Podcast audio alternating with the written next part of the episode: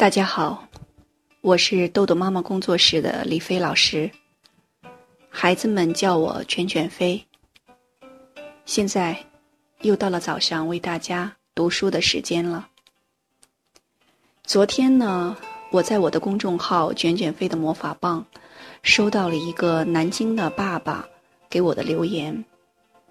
他的孩子是九岁，然后他跟我讲，他一直呢都在收听。在我们喜马拉雅上的这个音频，他同时自己也买了《儿童时间管理训练手册》这本书。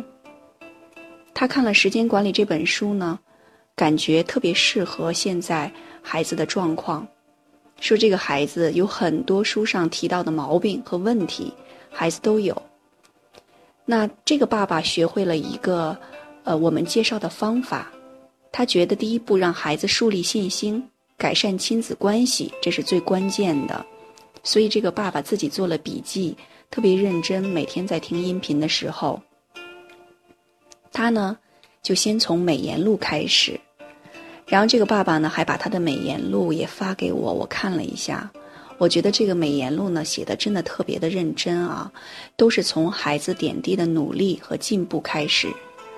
其实我们美言录的坚持，就会成为孩子持。持续前进的一个动力，它还可以转化为内驱力，成为孩子建立自信的一个有效的方法。那这个爸爸每天也会，嗯，念这个美言录给孩子听。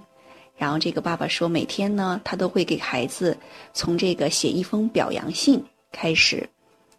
那我在这边呢，也要，呃，借助我们这个音频，鼓励一下这个南京的爸爸。那我们的美言录一直坚持写下去，一定会收到，呃，意意想不到的这种惊喜。好，那我们今天的读书时间开始，我们要继续第七章豆豆妈妈信箱。那从上次呢，我们介绍了一个，就是在我们的孩子做这个时间表的时候，不执行时间表怎么办？我给大家讲了一个小案例，总是被批评的小远。那我们介绍孩子这个小远为什么不执行这个时间表？那今天呢，我们继续孩子不执行时间表怎么办？那今天的要给大家介绍的这个案例，有的孩子不执行时间表的原因，是因为妈妈对孩子的要求太高了。时间表定的不合理，所以孩子无法完成，失去了成功的体验。那在我下面举的这个例子，天天就遇到了这样的问题：一写作业就耍赖的天天，天天一生下来就是家里的小皇帝，极其受宠，都要上小学一年级了。爸爸还经常怕天天累着，背着他，不让他多走路。天天上了小学，问题一下子就来了。每天写作业就跟打仗似的。以前没有学习的问题，天天想做什么，爸爸妈妈都会妥协。但是，现在必须完成作业才行啊。妈妈因为每天。让天天写作业，真是没少发愁。每天妈妈都陪着天天写作业，可是就是这样，天天也经常不能完成作业。每天要写作业的时候就耍赖，说不想写，要玩儿。天天最爱的就是玩电脑游戏和看电视。通常在写作业初期，妈妈的情绪。还会很稳定，可以跟孩子好好讲，可是不一会儿就急了。但是最后总是拗不过孩子，妥协。妈妈痛苦地说：“我现在都不让他玩游戏了，但是那个时间，他就是在那耍赖，什么都不干，我该怎么办呢？”通过天天妈妈的叙述，我了解到。聪明的天天对妈妈的做法完全摸透了，所以总是用耍赖这招，而而且屡试不爽。我给天天妈妈支了个招，温和。在辅导孩子写作业时，面对孩子耍赖的行为，首先要保持情绪的稳定、坚定。制定的规则就一定要孩子遵守，不能妥协。鼓励，把大任务分成阶段的小任务，每完成一个阶段就给相应的鼓励，言语鼓励，还有游戏、电视时间的奖励。每写完一项作业，就及时奖励天天，让他有成就感。天天妈妈对于前两条还可以接受。可是，一看最后一条，还要让天天玩游戏，就接受不了了。卷卷飞，现在不让他玩游戏，他的作业还写不完呢。要是让他玩游戏，那不就更不能完成作业了吗？那你就用我建议的方法试试看，看看到底会发生什么事情。第二天刚上班，天天妈妈就打来了反馈电话，老师。昨天晚上太有意思了，我直接跟天天约定，必须先写作业才可以玩儿，然后写完一项作业可以玩十分钟的游戏。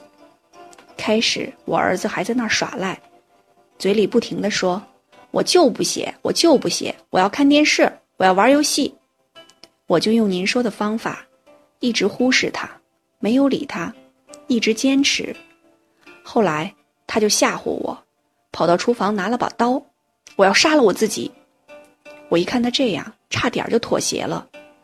但是，我看他的眼睛一直看着我，一看就是想威胁我的。我就慢条斯理地说：“天天，你看，刀多沉啊，别拿着了。笔多轻啊，拿着笔写作业肯定更轻松。”老师听了我这句话之后，天天愣了半天。就把刀放回厨房，跑出来问我：“妈妈，你刚刚说完成一项作业就可以玩电脑游戏，你说话算话吗？”我使劲儿的点了点头。结果，昨天天天的作业第一次在九点前就写完了，而且他每个小任务之间都玩了十分钟的游戏。天天妈妈兴奋的一口气说完了昨天晚上发生的事情。过了一个星期，天天妈妈又打来电话，语气沮丧。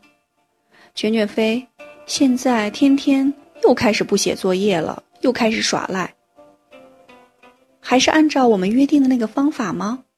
完成一个小任务就奖励十分钟的游戏时间，是这样吗？我疑惑的问。听了我的话，天天妈妈沉默了一会儿。卷卷飞，我稍微改变了一下。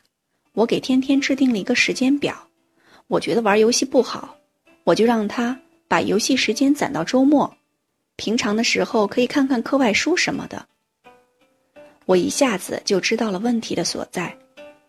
天天妈妈，你现在给天天制定的时间表，一点都不管用，这个要求对于现阶段的天天来说太高了，所以他完成不了，就干脆不做。我们培养孩子的好习惯，一定要制定出适合孩子现阶段状态的时间表，然后随着孩子的进步，一点一点提高我们的要求，这样孩子才会逐步进步和成长。天天妈妈在电话那边沉默了半天，卷卷飞，我明白了，我有点操之过急了。各位爸爸妈妈。我们在制定时间表时，如果遇到孩子不执行的情况，那么就请注意下面两点原因：第一，星星表的奖励对于孩子没有吸引力；第二，时间表没有根据孩子现阶段的实际情况来制定，所以超出了孩子的能力。那么现在，我们一定可以制定出科学。操作性很强的时间表了吧？我们一起加油！好，今天的内容就到这里结束了。